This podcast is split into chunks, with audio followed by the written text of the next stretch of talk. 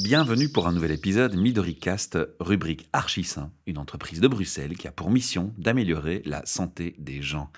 Et bien entendu, c'est en proposant des medley, des salades ultra bénéfiques pour la santé, et en proposant de l'éducation, notamment via ces podcasts, que Archisain parvient à répondre à sa mission. Et pour la représenter, j'ai devant moi sa créatrice, Loredana, nutritionniste, diététicienne et détentrice d'un master en santé publique, rappelons-le quand même. Loredana, merci de me rejoindre. Bonjour Michel, merci à toi de me donner cette opportunité d'être au micro. Alors aujourd'hui, comme promis, je vais vous expliquer ce qui s'est passé dans nos assiettes ces 50 dernières années.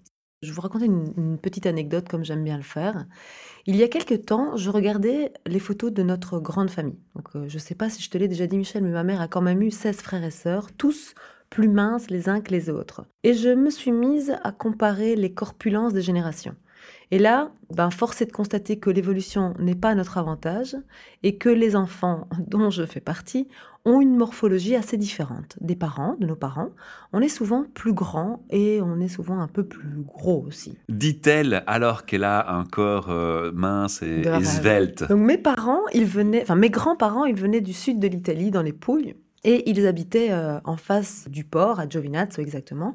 Et là-bas, ils menaient une vie modeste, c'est vrai, mais selon mon point de vue, une vie totalement luxueuse parce qu'ils avaient sous leurs yeux, lorsqu'ils étaient au balcon, à volonté et à bas prix, des produits d'une nature euh, abondante, des produits bruts, euh, les poissons frais qui viennent de la mer et même vivants, parce qu'en Puglia, c'est quand même une, c'est une région d'Italie unique où on mange du poisson vivant.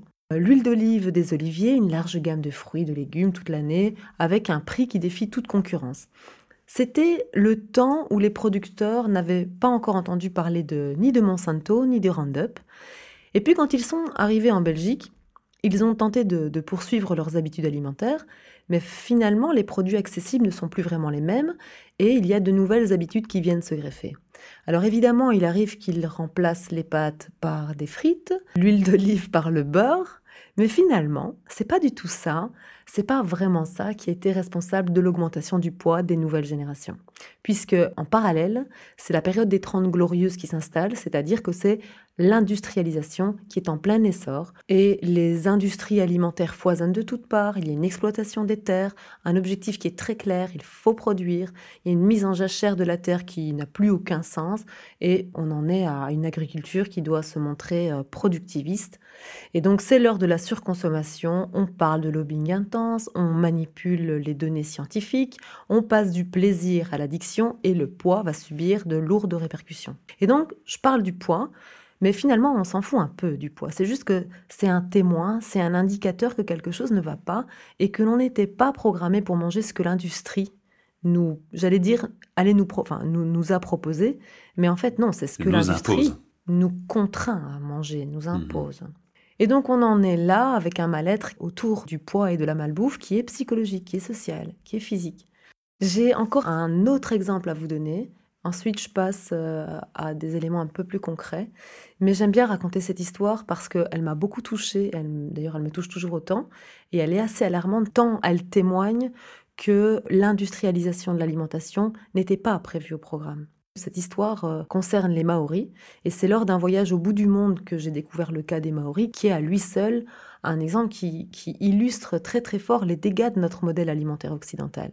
Ce peuple, indigène de Nouvelle-Zélande, il était réputé pour être très sain de corps et d'esprit avant l'arrivée des Occidentaux. Et leur alimentation se composait euh, de, poissons, de racines de fougères, de légumes. ils étaient très très loin de manger les trois repas, les trois collations, le grignotage intempestif. Ils ne les connaissaient pas. Et puis, il y a eu l'arrivée des Britanniques au XIXe siècle, et aujourd'hui, ils sont frappés de plein fouet par une façon de s'alimenter qui était inconnue au bataillon, et ça depuis des centaines et des centaines d'années. Et le corps n'est pas en mesure de gérer un tel changement. Et donc les Maoris sont passés d'une consommation de sucre inexistante à une véritable addiction. Et aujourd'hui, l'obésité morbide, ben, ça fait euh, désormais partie de leur nouveau mode de vie et, ils meurent de ça. Et donc l'agroalimentaire, elle nous a quand même foutu dans un bourbier pas possible, alors que l'aliment, dans son ensemble, avait été étudié par Dame Nature pour répondre à nos besoins de la manière la plus juste qui soit. Et l'agroalimentaire fait complètement l'inverse. Naturellement, j'aime bien prendre l'exemple d'une pomme avec la pelure, etc. avec dans, dans, son complexe, dans sa matrice, c'est l'ensemble qui est bon pour nous. Et donc, ce qui concerne les produits transformés, il y a Anthony Fardet qui résume bien la situation. C'est un chercheur en nutrition qui a écrit un très chouette livre qui s'appelle Halte aux aliments ultra transformés, mangeons vrai. Il a écrit L'industrie a fractionné des aliments en une multitude d'ingrédients, puis elle a façonné les produits qui étaient peu rassasiants, qui étaient riches en calories, qui étaient pauvres en composés protecteurs et hyperglycémiants, et ça a créé un terrain qui est favorable à l'obésité, au diabète de type 2, aux maladies cardiovasculaires, à certains cancers, et en plus à ça, s'ajoutent des doses supranutritionnelles de fructose, ce qui n'arrange rien. Alors, avant d'aller encore plus loin et de mettre en lumière ce qui nous a réellement déstabilisé si fort, j'aimerais mettre quelques mots euh, anti-culpabilisateurs, parce qu'on entend souvent des discours un peu durs sur les personnes obèses qui les rendent responsables de ce mal-être-là. Si nous souffrons d'un problème de poids, finalement, c'est à, qui la faute? Est-ce que c'est de notre faute? Est-ce que nous sommes réellement des petits êtres incapables de dire non, des goinfres qui ingéreront une quantité de calories invraisemblable, des paresseux pour qui 10 000 pas par jour, c'est de l'ordre de l'insurmontable? Quant à l'agroalimentaire, est-ce que c'est des, petits êtres sympas, très créatifs et réactifs qui vont répondre tout simplement à une demande? La demande, c'est que euh, on recherche aujourd'hui des produits plus rapides, plus goûteux et pas chers, parce qu'auquel cas, peut-être, il faudrait repenser à les remercier. Et puis le gouvernement, est-ce qu'il est au courant qu'il n'y a pas plus meurtrier aujourd'hui que la malbouffe? Je regrette qu'on puisse rejeter la faute aujourd'hui sur les victimes. Et l'agroalimentaire, elle a répondu à une demande avec finalement un seul et unique intérêt, c'est de s'enrichir sur le dos de nos ventres.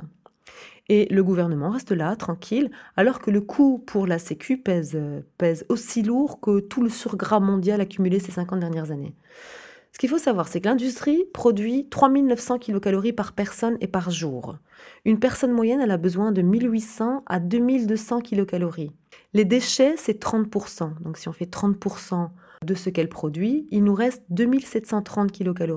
Si on retire ce dont on a besoin, 1800, 2200, on est à 500 et 900 kilocalories. Je ne sais pas si vous m'avez suivi, mais ce que je veux dire, c'est que 500 à 900 kilocalories, c'est ce que l'on consomme en trop par jour. C'est énorme. Et donc, ça fait rien d'autre que 144 000 kilocalories par an et par personne en trop. Donc oui, c'est énorme. Pour la santé, mais, mais aussi pour l'impact, encore une fois, pour l'environnement. Quoi. Et, et, ces calories, il a fallu les produire, il ne faut pas l'oublier ne nous rejetons pas la faute, on n'est pas responsable. La meilleure preuve, c'est que le plus fort taux de croissance de l'obésité, il touche les enfants, il touche les jeunes. On va quand même pas rendre un enfant responsable de son surpoids. D'autant mmh. plus qu'avant 8 ans, on est incapable, lorsqu'on est devant la télévision, et les, industries le savent bien, les publicités le savent très bien, de faire la différence entre une émission télévisée et une publicité. Même nos animaux en captivité grossissent, est-ce que c'est de leur faute? Donc non, nous ne sommes pas des gros gloutons paresseux, par contre, on est soumis à nos hormones qui elles-mêmes dépendent de facteurs extérieurs, et j'aimerais beaucoup vous en parler dans les podcasts qui suivent. Par rapport au comportement alimentaire, qu'est-ce qui a vraiment changé? Ce qui a vraiment changé, c'est qu'on est devenu accro. On est devenu addict. Et l'être humain, de manière naturelle, on est programmé pour la récompense. Sans plaisir, euh, on peut foncer tout droit vers l'institut psychiatrique. Donc c'est normal de vouloir se faire plaisir. Par contre, pourquoi tout d'un coup on s'est mis à se faire plaisir au point de ne plus écouter nos signaux de faim? Donc il est évident que l'évolution du poids, c'est pas un phénomène qui est lié au hasard. Si on mange au-delà de nos besoins, on grossit. Mais pourquoi tout d'un coup on s'est mis à manger au-delà de nos besoins? Donc moi, j'aime lorsque je suis à table avec de nombreuses personnes, observer les comportements et établir des liens avec leur morphologie. Alors c'est peut-être un peu cliché. Toi, hein. je ne fais que ça. Je ne fais que ça. À table, je ne mange pas, j'analyse. Et donc c'est vrai que c'est peut-être un peu cliché, mais finalement pas tellement, parce que j'ai toujours été très surprise par celles et, ceux qui sont capables de laisser dans leur assiette avec quelque chose de tout à fait naturel, une normalité incroyable moi, j'observe ces gens dotés d'une faculté innée à être à l'écoute de leurs signes de faim, et ça sans difficulté en plus, avec beaucoup de fascination. Et selon moi, ces personnes sont des personnes qui ont aussi une leçon à nous donner. Ça peut aussi être des modèles, un peu comme s'ils n'avaient pas été touchés encore par Mhm. l'industrialisation. Et puis il y a aussi euh, les autres évidemment, ceux qui mangent vite, ceux qui mangent tout, ceux qui laissent rien dans leur assiette comme si on allait leur, leur piquer quelque chose. Et donc vous pensez pas que la nourriture, elle a un potentiel addictif et qu'il peut s'élever selon les quantités de certains nutriments? Oui, c'est, je pense que c'est connu hein, quand même dans la population. On sait que le sucre est addictif, on sait que les graisses sont addictives. Prenons l'exemple des produits alimentaires qui sont transformés à l'extrême. On va prendre l'exemple des fast-foods, ceux des hamburgers. Dans un produit transformé très addictif, on a exactement six points à relever. Le premier, c'est qu'on a rajouté du sucre. Le deuxième, c'est qu'on a rajouté des matières grasses. Le troisième, c'est qu'on a rajouté du sel. Le quatrième, c'est que dans les boissons, on rajoute de la caféine. Le cinquième, c'est qu'on retire les fibres. Et le sixième, c'est que le prix est à ras les pâquerettes et il y a une accessibilité très facile. Et quand ces éléments sont mis ensemble, on va augmenter le, le potentiel addictif.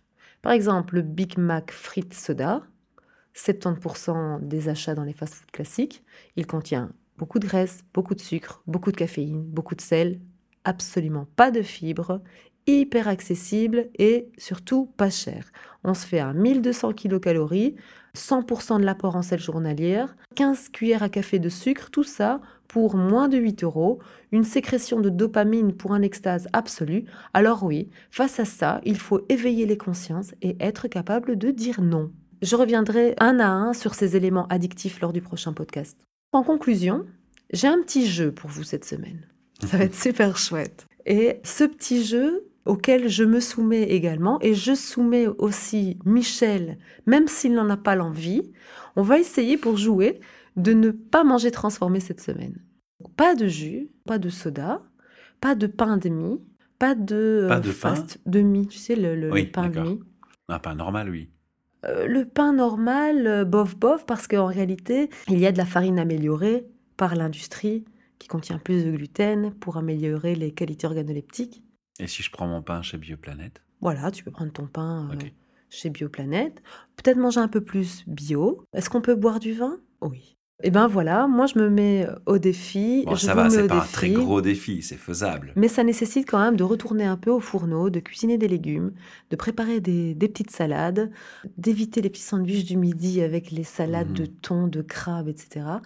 Euh, d'éviter peut-être euh, la Les morceaux de charcuterie pudding. aussi. Et les morceaux de Le pudding. pudding le midi, on arrête. Et voilà. Et ben bon Bon, bah, courage. je vais essayer. Je vais essayer. Bon courage à vous tous, à nous tous. À la semaine prochaine et n'hésitez pas à partager ce podcast auprès des personnes qui peuvent être intéressées, pour qui ça peut être aidant. Voilà. Moi, j'ai envie de rajouter merci, merci à tous les auditeurs qui nous envoient des mails privés ou euh, qui font des commentaires pour nous interpeller. On vous rappelle que c'est un des plus beaux compliments que vous puissiez nous faire face à la gratuité de ce que nous offrons en termes de podcast, mais aussi en termes de connaissances de la part de Laure et d'Anna. Ça nous encourage à continuer dans la même voie, donc n'hésitez pas à commenter, échanger, partager. Vous nous faites extrêmement plaisir. Merci, à bientôt.